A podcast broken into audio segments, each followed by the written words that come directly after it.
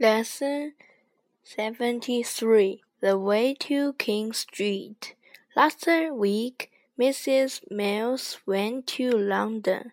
She does not know London very well, and she lost her way.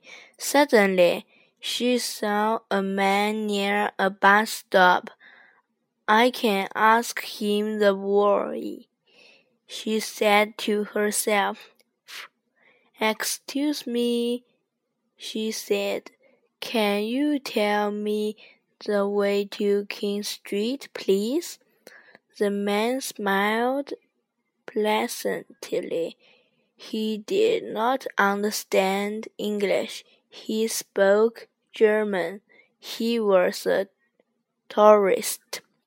Then he put his hand into his pocket and took out a pressed book. Fresh book. He opened the book and found a press. He read the press slowly. I am sorry, he said. I do not speak English.